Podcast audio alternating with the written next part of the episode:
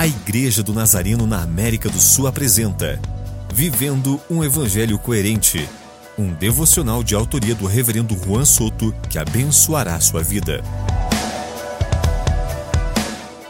Um dos propósitos da carta de Tiago é que seus destinatários desenvolvam uma vida cristã consistente e prática, descartando hábitos destrutivos que contradizem a fé. Não sei se foi fácil para você aprender a ouvir, mas para mim foi muito difícil e cometi muitos erros por não ouvir e falar sem pensar. Tive que aprender a ficar calado e ouvir atentamente as instruções ou necessidades de minha esposa, filhos, discípulos, autoridades, etc. Aquele que muito fala, muito erra. Em muitas palavras, não há sabedoria.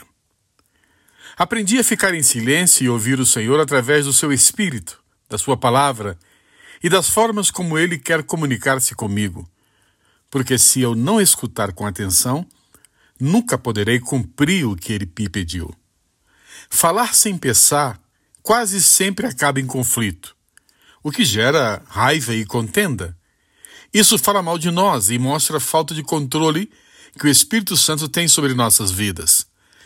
Peçamos hoje ao Senhor que nos dê autocontrole sobre nossa língua e reações erradas como a raiva.